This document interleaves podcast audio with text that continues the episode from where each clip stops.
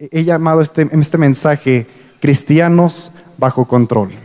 Si tú estás tomando notas, si tú traes tu devocional, sácalo porque vamos a tomar varias notas. Iniciamos el mes de la mansedumbre. No sé si tú ya te diste cuenta, pero el día de mañana hay una anotación ahí que dice mansedumbre, viene una descripción y vamos a estar aprendiendo acerca de esta manifestación del fruto.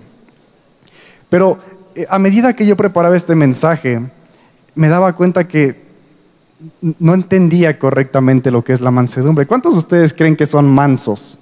Eh, yo, creía que era manso, no, no te preocupes, no es menso, es manso. Entonces, ¿tú crees que eres manso? Yo creía que era manso y de repente me puse a, investigar en este tema y dije, wow, tenía una definición incorrecta. En mi definición yo era manso, si tenías la duda, pero conforme fui aprendiendo me di cuenta de que es algo diferente a lo que yo pensé. Entonces, ¿qué es ser manso. Si tú lo buscas en un diccionario te va a dar sinónimos o te va a decir alguien que es manso. Entonces no te ayuda mucho, pero aquí en la pantalla hay un par de, sinónimos que nos da el diccionario, ¿verdad? Es alguien que es humilde, alguien que es gentil, tranquilo, no bravo ni salvaje. Esa palabra viene en el diccionario. No, no eres salvaje. Obediente, manejable, disciplinado, apacible, dócil, sumiso y enseñado. Ahora, si tú tienes todas estas, puedes gritar bingo conmigo, pero yo creo que nadie las tiene. Porque conforme yo las leía, de repente decía, pues, humilde sí, ¿verdad? Esa todos la tenemos, pero a veces no tranquilo. Pero de repente tú te empiezas a dar cuenta que algunas sí las tienes y otras no. Esperemos que no seas un salvaje, como dice la definición aquí. Pero es, un conjunto de actitudes, es un conjunto de, maneras de comportarte, de maneras de ver la vida, de maneras de, crecer y madurar. Y a medida que tú las vas desarrollando, vas desarrollando esa mansedumbre. Y es lo que el Espíritu quiere trabajar en tu vida y en mi vida en este mes. Entonces me emocionó cuando lo leí porque dije, bueno Señor, vas a trabajar en todas estas áreas. Es una palabra simple, mansedumbre, pero vas a trabajar en muchas áreas en mi vida este mes. Entonces ven conmigo a 1 Samuel capítulo 15 versos 21 al 23. 1 Samuel 15 versos 21 al 23. Y vamos a ir un poquito desglosando qué es la mansedumbre, el ser obediente, disciplinado, y vamos a llegar a una conclusión firme al final de este mensaje.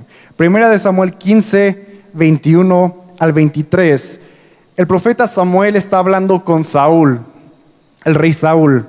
¿Verdad? Y le está, lo está regañando porque Saúl, si tú estás viniendo a los servicios de los miércoles, estamos aprendiendo acerca de la vida de Saúl. Esto es un comercial rapidísimo, pero está muy buena esta serie de mensajes. Hemos aprendido cada cosa que el rey Saúl hizo que dices sentido común. Le faltaba un poquito de sentido común.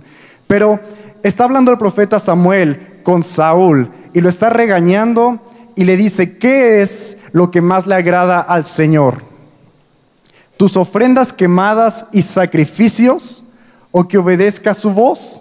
Escucha, la obediencia es mejor que el sacrificio. Repite eso conmigo porque es importante. La obediencia es mejor que el sacrificio. Y la sumisión es mejor que ofrecer la grasa de carneros. Y continúa diciendo, y lo incluí aquí porque es importante, a algunos les va a caer el 20, la rebelión es tan pecaminosa como la hechicería. Y la terquedad tan mala como rendir culto a los ídolos. Así que, por cuanto has rechazado el mandato del Señor, Él te ha rechazado como rey. Qué intenso, ¿verdad? En, un párrafo, Samuel destruyó a Saúl y le dijo, ¿sabes qué? Lo que tú creías que tenía valor, pues no tiene valor. Y Dios no quiere tus sacrificios, ni tus ovejas gordas, ni tus carneros gordos, ni todo lo que le puedas dar. Dios solamente quería tu obediencia y le diste todo menos tu obediencia. Y más adelante también dice, ¿verdad? Y la rebelión, lo que acabas de hacer, Saúl, es como el pecado de hechicería. Yo nunca he estado metido en esas cosas, no puedo hablar por ti. Pero a veces lo veo tan lejos, ¿verdad? La hechicería y todas esas cosas oscuras.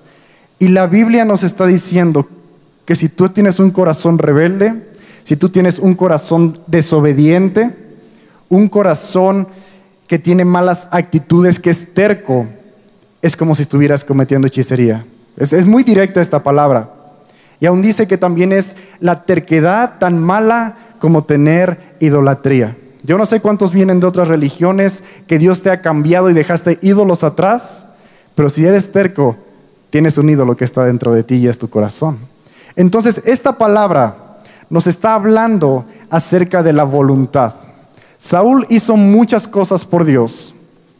Peleó por Dios, fue el rey, aún aprendimos en estas semanas que Saúl tenía temores, él no quería, él, se escondía, pero hizo sacrificios por Dios, ¿verdad? Él decía, pues no me gusta, pero, pero va. Pero vemos que el, centro de esta escritura es la voluntad. Tener una voluntad es importante para Dios, una voluntad que tú se la puedas entregar.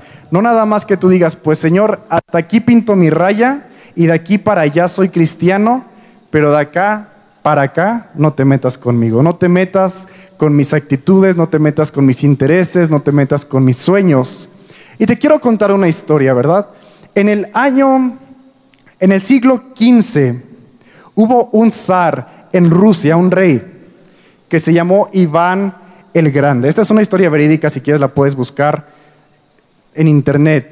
Iván el Grande. Y este fue un hombre que unificó muchas colonias, muchas ciudades de Rusia en este siglo XV. Y, tuvo gran éxito, está en, los libros de historia de Rusia. Y algo importante de su vida es que a lo largo de su trayectoria llegó a tener tal éxito que se rodeó de gente muy sabia y entre esa gente sabia le aconsejaron y le decían, zar, rey, vamos a decirle rey, porque zar es, como una palabra extraña, ¿verdad? Rey, no te has casado y no tienes un heredero. Y si no tienes un heredero, ¿qué va a pasar el día que no estés con nosotros? Entonces le aconsejaron que buscara una esposa, una mujer que le pudiera dar herencia para que pudiera seguir su reinado aún después de que él ya no estuviera entre su gente. es sabio, ¿verdad? Pero entonces empezó la búsqueda en otras naciones, empezó la búsqueda con otros países, bueno, otros reinos en ese entonces, en el siglo XV. Y un rey accedió a que su hija se casara con este rey, Iván, con una condición. Que Iván se bautizara y se convirtiera a la iglesia ortodoxa. Ahora, hasta aquí va bien la historia, ¿verdad? El rey Iván era un hombre de guerra, era un hombre de milicia, era un hombre que había traído la paz y había unificado por medio de la guerra. Entonces, entra en un conflicto en el cual la iglesia ortodoxa le dice, ¿sabes qué?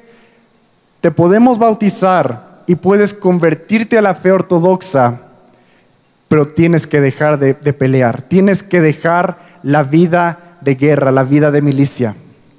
Y entonces el rey se reúne una vez más con su grupo de consejeros y toma una decisión. Y entonces decide bautizarse, decide sumergirse bajo el agua, pero dejó su espada afuera del agua. Y por ahí conseguimos una imagen para que puedas ver una pequeña ilustración. Se bautizó con la espada por fuera. No solo él, sino 500 de sus hombres se bautizaron ese día para reafirmar al futuro eh, suegro, que su fe estaba firme y que se podía casar con su hija. Y entonces esto quedó en la historia y nos deja una enseñanza negativa. A lo mejor tú dices, qué buena onda porque se bautizó, pero es una enseñanza negativa. Y te lo voy a decir porque el rey Iván sometió 99% de su voluntad a Dios, pero dijo, mi espada no la toques, yo soy un hombre de guerra. Yo soy un hombre que voy a cambiar, pero esto nunca va a cambiar. Esto no se lo voy a dar a Dios. Y así hay muchos creyentes. Así era el rey Saúl, ¿verdad? Él, caminó con Dios y dijo, pues sí, voy de la mano de Dios y voy a trabajar con lo que Dios me pida, pero hay ciertas cosas, hay ciertas comodidades, hay ciertas actitudes que yo no voy a, a darle a Dios como este rey. Y entonces volvemos al punto. La mansedumbre va muy relacionada con la voluntad, la voluntad que hay en tu corazón. Me recuerdo otra historia, ¿verdad? ¿Cuántos hemos ido al cine y de repente hay un niño latosito que está corriendo, gritando, preguntando, ¿verdad? Y yo, yo sé que a lo mejor tú tienes hijos, no es en contra de ellos, Pero de repente te encuentras con un niño que no ha sido educado correctamente. Y entonces está saltando y el papá le dice, oye, siéntate, ¿verdad? Y se echa a correr. Y el papá nada más se queda un poquito avergonzado y se queda callado. Y de repente ves al niño cómo patea, cómo avienta, cómo grita, ¿verdad? A la mitad de la película. Y entonces el papá lo tiene que agarrar y le dice, te sientas o llegando vamos a hablar en la casa, ¿verdad? Llegando a la casa vamos a tener una conversación muy seria tú y yo. Y entonces el niño se sienta y en su mente dice, estoy sentado, pero por dentro estoy parado. Por dentro nadie me puede callar. Por dentro nadie me va a decir qué tengo que hacer. Y así, así somos tú y yo muchas veces. Dios nos dice, oye, deja de hacer esto. Y lo dejas de hacer, pero por dentro dice, Señor, pero si yo pudiera lo haría. Pero si en cualquier momento te descuidas, Señor, yo hago lo que quiero, yo sigo mis sueños. Los discípulos lo hicieron. Jesús fue crucificado y en menos de 24 horas los discípulos ya estaban de regreso a donde Jesús los encontró. Entonces quiero compartirte tres personas de la Biblia, de los cuales la Biblia nos dice que fueron mansos o que cumplieron con gran, una gran parte de las cualidades que veíamos en el principio, porque es importante que no te desanimes, sí podemos llegar a tener la mansedumbre y a lo mejor tú te estás diciendo, tal vez en mi corazón sí hay ciertas cosas que no le he entregado a Dios. Pero vamos a aprender de personas en la Biblia que lograron llegar a este nivel. Primero está Moisés. Ven conmigo a números 12, versículo 3. Números 12, versículo 3.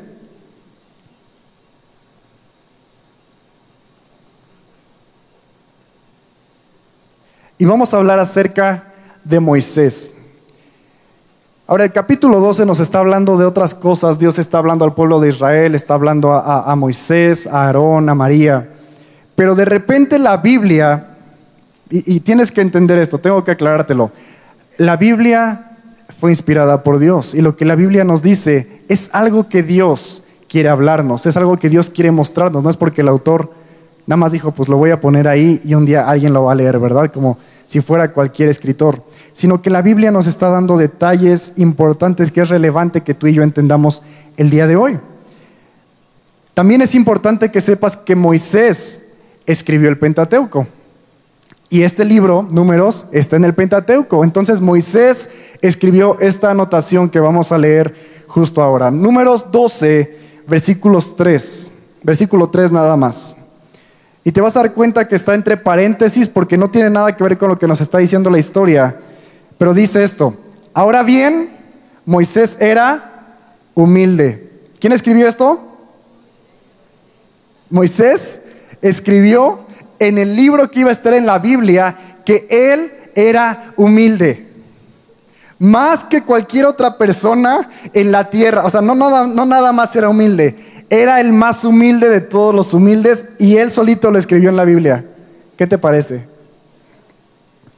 Es, chistoso, pero ves la vida de Moisés y tuvo, tuvo un inicio complicado. Tú y yo sabemos que tuvo que vivir en la casa de Faraón, tuvo que ser destetado de su madre, tuvo que crecer con una nación que no era la suya, pero viendo a su nación sufrir de repente comete una, serie de cosas que hubo por ahí, eh, asesinato, huyó, estuvo huyendo de Dios, de su futuro, de su destino, pero de repente se encuentra con Dios y vemos cómo Moisés le entrega su voluntad a Dios.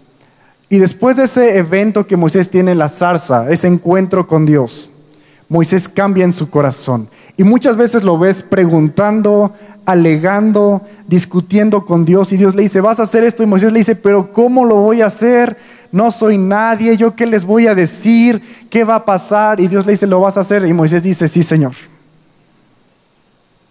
Tenía dudas, tenía temores, pero su respuesta siempre fue, sí, Señor. Este, este es el mismo Moisés que más adelante saca al pueblo de Egipto y en el desierto va con Dios y le dice, Señor, ya estoy harto de este pueblo. O sea, se la pasan haciendo barbaridad tras, tras, barbaridad, me dicen que van a hacer una cosa, se dan la vuelta y hacen otra cosa. Es el Moisés que fue al monte con Dios. Dios le da las tablas con los mandamientos. Baja del monte y ve que ya hicieron un becerro de oro y rompe las tablas y dice que era un hombre humilde.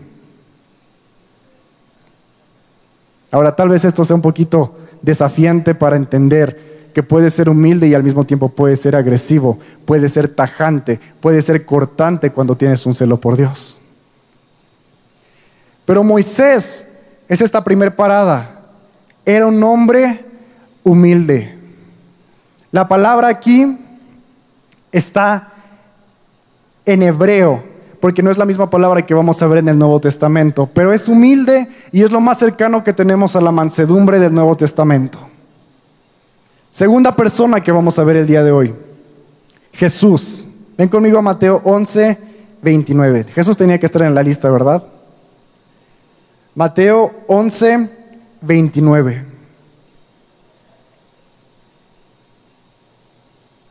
¿Ya lo tienes? Si no lo vamos a poner aquí en las pantallas. Y dice así, pónganse mi yugo. Déjenme enseñarles, está diciendo Jesús, porque yo soy, ¿qué dice? Humilde y tierno de corazón y encontrarán descanso para el alma. Cuando dice tierno de corazón, está hablando de ser manso. En otras traducciones dice, porque yo soy tierno, yo soy manso, yo soy humilde. Y este es Jesús y a lo mejor a Jesús sí se la podemos creer. Más bien, a Jesús sí se la podemos creer, no voy a decir a lo mejor.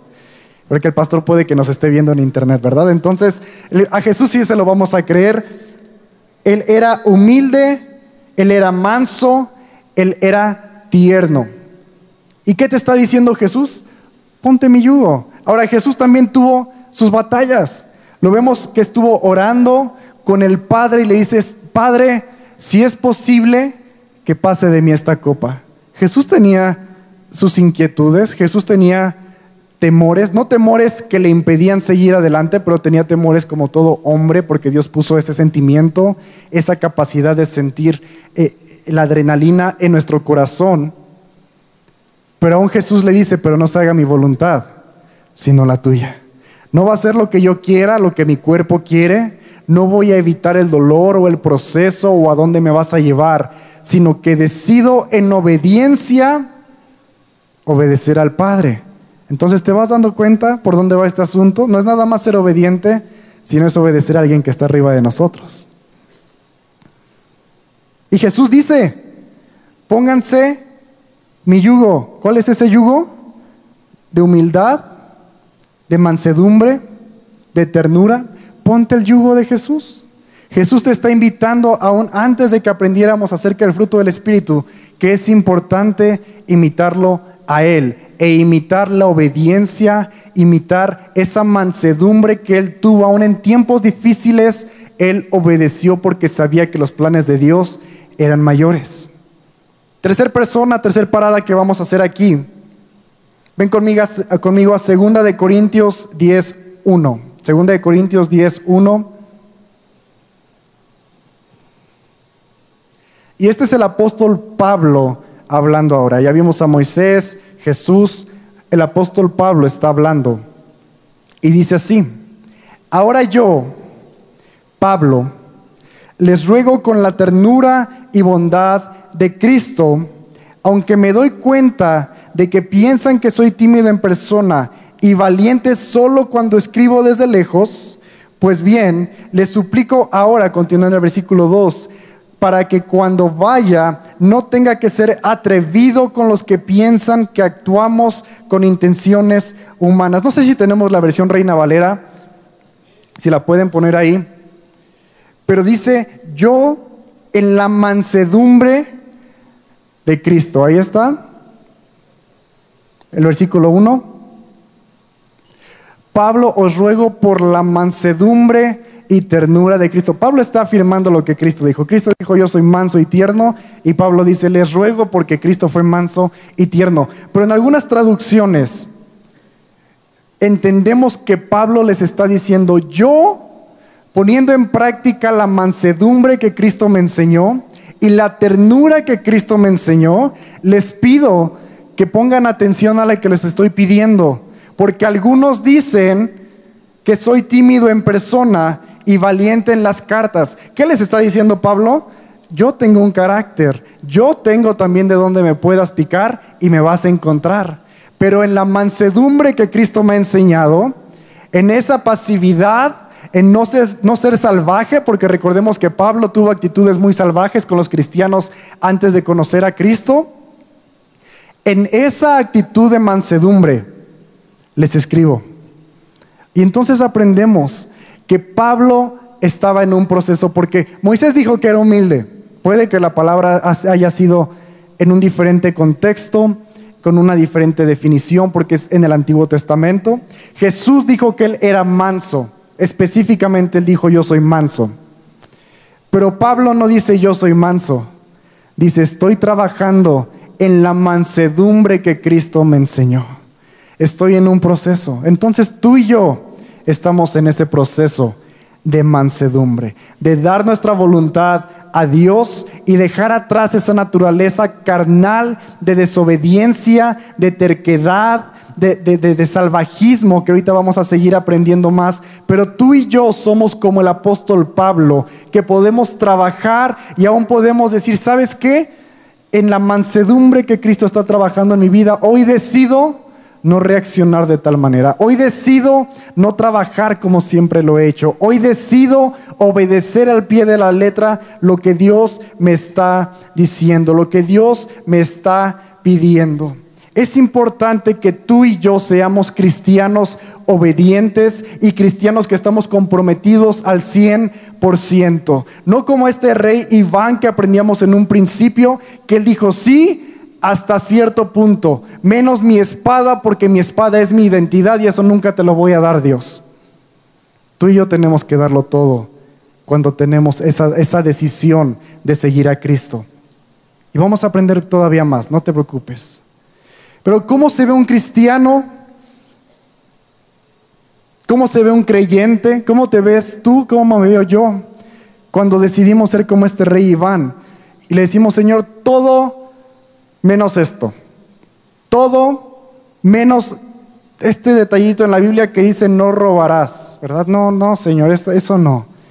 Eh, todo menos no desearás a la mujer de tu prójimo. Ay, Señor, es que la vecina, ¿verdad? Ay, Señor, es que el jefe. Ay, Señor. Entonces, ¿cómo nos vemos, verdad? Ahí tenemos unas imágenes. La primera, ¿cómo te ves cuando Dios te dice, adórame extravagantemente? ¿Cómo te ves? ¿Cómo se ve un cristiano cuando Dios le dice, adórame con extravagancia? Y no sé si la tienen lista, la primera imagen. ¿Verdad? Y no, no es que te cayó la unción en el pasillo 5 de Walmart y te, te pones de rodillas y dices, Señor, aquí te voy a adorar, no importa lo que me digan. Pero así te ves en los ojos de Dios. Nos vemos como chiquitos porque estamos creciendo, estamos en un proceso, pero así te ves. El Señor, el Señor te dice, adórame. Y tú, ay Señor, es que es muy difícil, es que no, es que, es que mira Señor, te doy mi diezmo, voy a la iglesia dos días a la semana, a veces voy tres, pero no te puedo adorar. No te salgas antes de que termine el servicio. El pastor te dice, no te salgas, ay Señor, es que los chilaquiles, es que ya llegó el de las papas, Señor, es que mi estómago no te lo puedo dar, todo menos mi estómago, todo menos mi estómago, Señor. Trabaja y provee para tu casa. Ay, Señor, es que ¿por qué están, por qué yo tengo que traer el pan, que las mujeres trabajen, verdad? ¿Por qué me hiciste el proveedor? O te dice Señor, el Señor, apaga tu teléfono y lee tu Biblia. Apaga tu teléfono y lee tu Biblia. Ah, no, no, la Virgen me habla, te reprendo, Satanás, no creo que sea Dios porque Dios quiere que sea feliz, Dios quiere que esté bien, Dios no quiere que sufra. Pero ¿sabes qué? Como los niños chiquitos que avergüenzan a sus padres en el cine, a veces tú y yo ponemos en vergüenza a nuestra familia cristiana. Tú y yo ponemos en vergüenza a nuestros pastores. Tú y yo ponemos en vergüenza el nombre de Dios. Ahora, Dios no se avergüenza de ti y lo quiero dejar claro. Él dio a su hijo por ti, Él te ama, Él te ha redimido, Él te ve como un hijo. Y como esos padres que a veces tienen hijos desobedientes, Dios te sigue amando y Él sigue trabajando en tu vida. Pero en tus actitudes has decidido poner en vergüenza a tu familia en Cristo, como esos niños chiquitos. Y hay cosas que Dios te dice, déjalo, cámbialo, hazlo, transfórmalo y en tu desobediencia traes una deshonra a tu familia, a tu identidad en Cristo. Eso pasa cuando no eres manso. Para terminar, te quiero compartir un par de principios que aprendí hace algunos años. Eh, cuando estuve en Cristo para las Naciones, tuve la oportunidad de trabajar en el negocio de la construcción. La construcción es con madera, es diferente a como la hacemos aquí. Y hubo una vez que tuvimos que trabajar en un rancho apilando madera y trabajando con ciertas cosas. Y estábamos justo en el límite del rancho, entonces en el rancho que estaba cruzando la barda, había, había unas personas que estaban entrenando a un caballo, ¿verdad? Y, y, fue una experiencia un poquito traumante para mí. Yo creo que lo fue para el caballo y para la mamá del caballo, porque el caballo chillaba y chillaba y chillaba y el caballo no se dejaba poner la silla y el caballo no quería que lo tocaran y la mamá del caballo estaba por ahí cerca y también se ponía salvaje y chillaba, ¿verdad? Y yo ya casi chillaba, también decía, dejen al pobre caballo en paz. Y entonces alguien se nos acercó a los trabajadores y nos, nos decía, ¿verdad? Esa no es la manera en la, en la que tienes que domar a un caballo, hay maneras, hay procesos. Y ahí es donde me cayó el 20, porque nos explicaban, un caballo tiene tanto potencial, tiene tanta fuerza, tiene tanta habilidad, tiene tanto dentro de sí mismo que a veces no lo sabe utilizar. Y por eso es importante domar a un caballo, porque le enseñas a usar sus fuerzas, a usar su talento para algo productivo. Un caballo es capaz de correr tan rápido y saltar tan rápido, tan alto, que se puede romper una pata, puede caer de un precipicio, puede caer en un pozo, porque es tanta fuerza, es tanta energía que hay dentro de este caballo, que entonces alguien tiene que enseñarle cómo usar todo el potencial que hay en él. Y cuando nos lo explicaban, me, vino una revelación de lo que es la mansedumbre en el cristiano.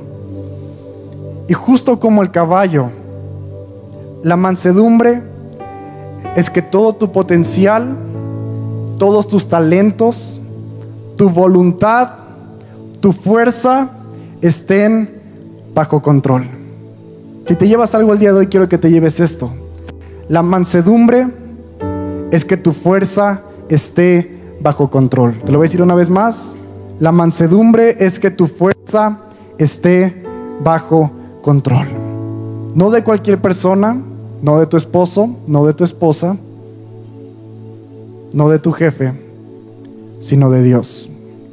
Y te voy a compartir ocho puntos rapidísimos, los puedes escribir. Ocho consejos que aprendí, que nos compartieron, de cómo se tiene que domar un caballo. Ahora no te estoy diciendo que eres un caballo, no te tatúes un caballo saliendo de aquí. No, no, no es tu animalito de la suerte pero así como la Biblia nos habla de que la hormiga tiene cualidades de las cuales podemos aprender, yo creo que un caballo tiene cualidades de las cuales podemos aprender. Y el primer punto que te quiero dar de estos caballos, te lo voy a poner aquí en la pantalla. Cuando estás domando un caballo, no le puedes poner más peso del que puede soportar. Y así es Dios con nosotros. Su palabra dice que Él no nos pedirá más de lo que podemos soportar. Punto número dos, no me voy a, no me voy a meter mucho en estos puntos ya mínimo tiene que tener tres o cuatro años de edad.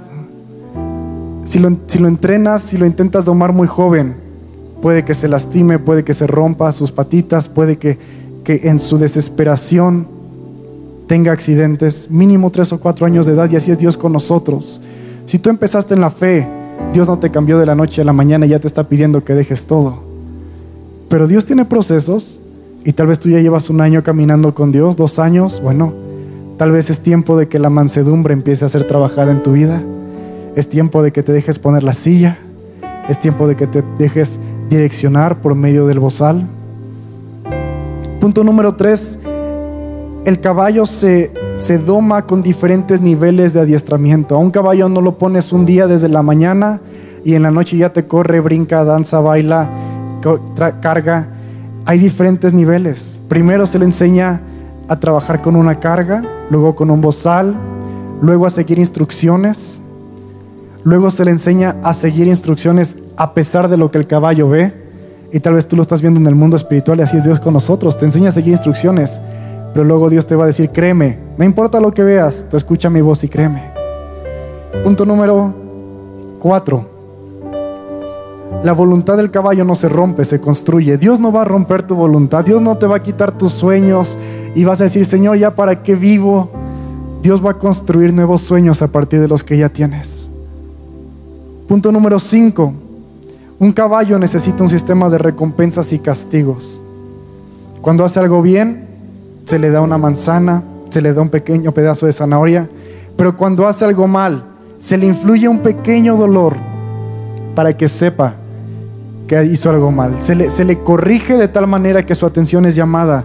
Y así la palabra nos dice que Dios corrige y aún azota al que tiene por hijo. Y cuando dice azota no es que te va a poner contra la pared y te va a golpear, pero es esa misma palabra, inflige un pequeño dolor, una pequeña molestia para que sepas que la acción que tomaste fue incorrecta.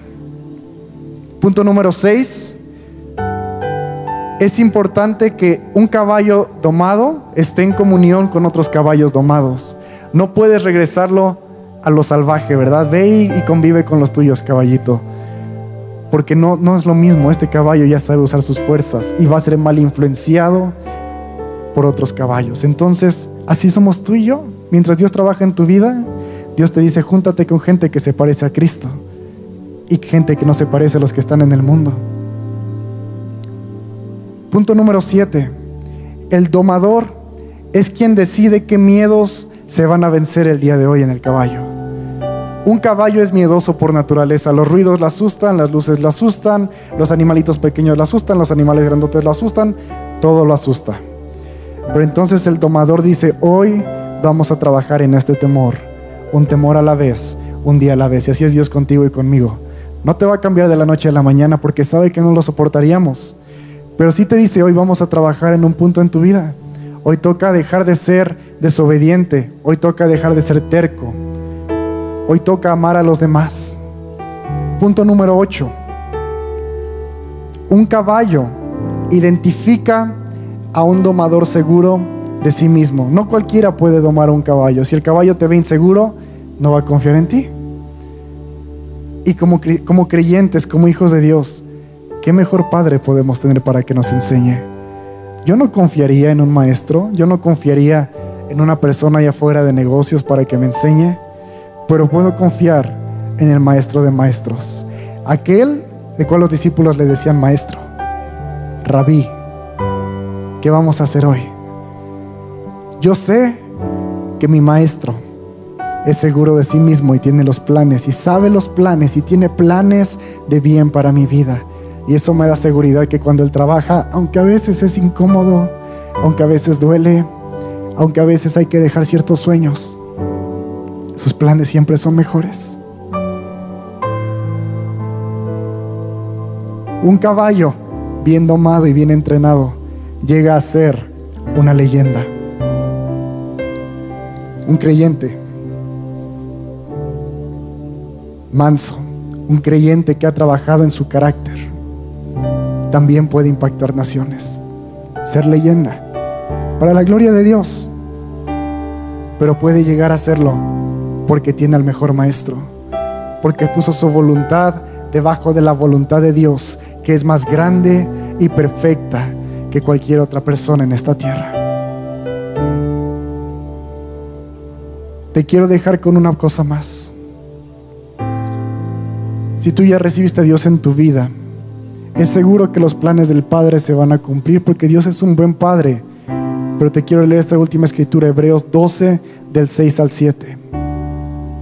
Hebreos 12, del 6 al 7. Ya hablamos de los niños desobedientes, de las personas que no dan su voluntad al 100. Pero ¿qué pasa con los que son hijos de Dios? Hebreos nos dice esto, pues el Señor disciplina a los que ama y castiga o azota a todo el que tiene por hijo. Al soportar esta disciplina divina, recuerden que Dios los trata como a sus propios hijos.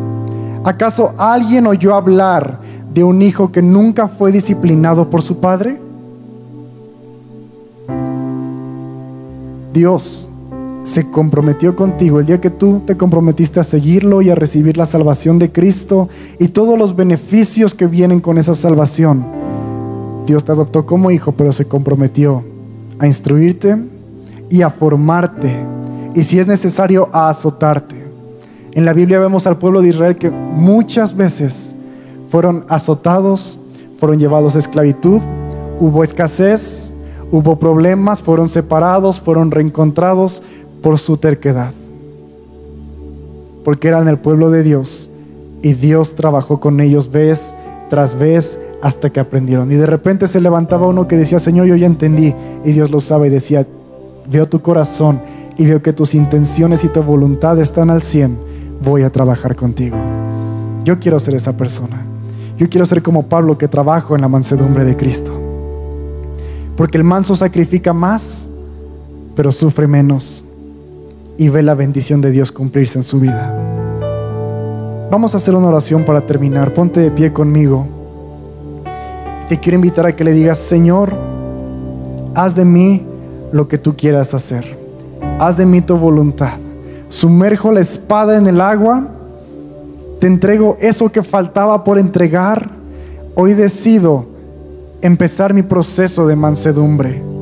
Como el caballito puede que tome varias sesiones, pero estoy listo para que hoy sea la clase número uno, Padre. Señor, bendice a cada persona que ha escuchado este mensaje. Espíritu de Dios, crece tu fruto de mansedumbre en cada corazón. Crece tu fruto de mansedumbre en la mente, en los pensamientos, en las actitudes. Aún muéstranos a lo largo de esta semana si no hemos sumergido partes de nuestra vida, si no hemos sumergido partes de nuestra voluntad, si no hemos entregado parte de nuestra fuerza o de nuestros temores. Y haznos cristianos bajo tu control. Haznos cristianos que escuchen la voz del Maestro, que conocen la voz del Maestro, que temen la voz del Maestro, pero que confiamos en la voz del Maestro. Queremos ser cristianos bajo tu control, Señor. Como aquel caballo que puede usar sus fuerzas para el bien, úsanos para hacer el bien. Llévanos a lugares que nuestros sueños más locos nunca podríamos haber llegado solos, Padre. Espíritu de Dios, toca nuestro corazón. Suaviza las actitudes incorrectas, el corazón duro y llévanos a amarte a tal nivel que como Pablo digamos, mi actitud es, mi, mi, corazón tiene el potencial de destruir, pero en la mansedumbre que Cristo me ha enseñado no lo voy a hacer. En la mansedumbre que Cristo me ha enseñado voy a trabajar. En la mansedumbre que Cristo me ha enseñado voy a vivir y voy a obedecer al Padre. Señor, bendice esta palabra y que caiga en tierra fértil y que pueda dar un fruto tangible, visible al ciento por uno en cada persona, Señor. En el nombre de Jesús. Amén y amén.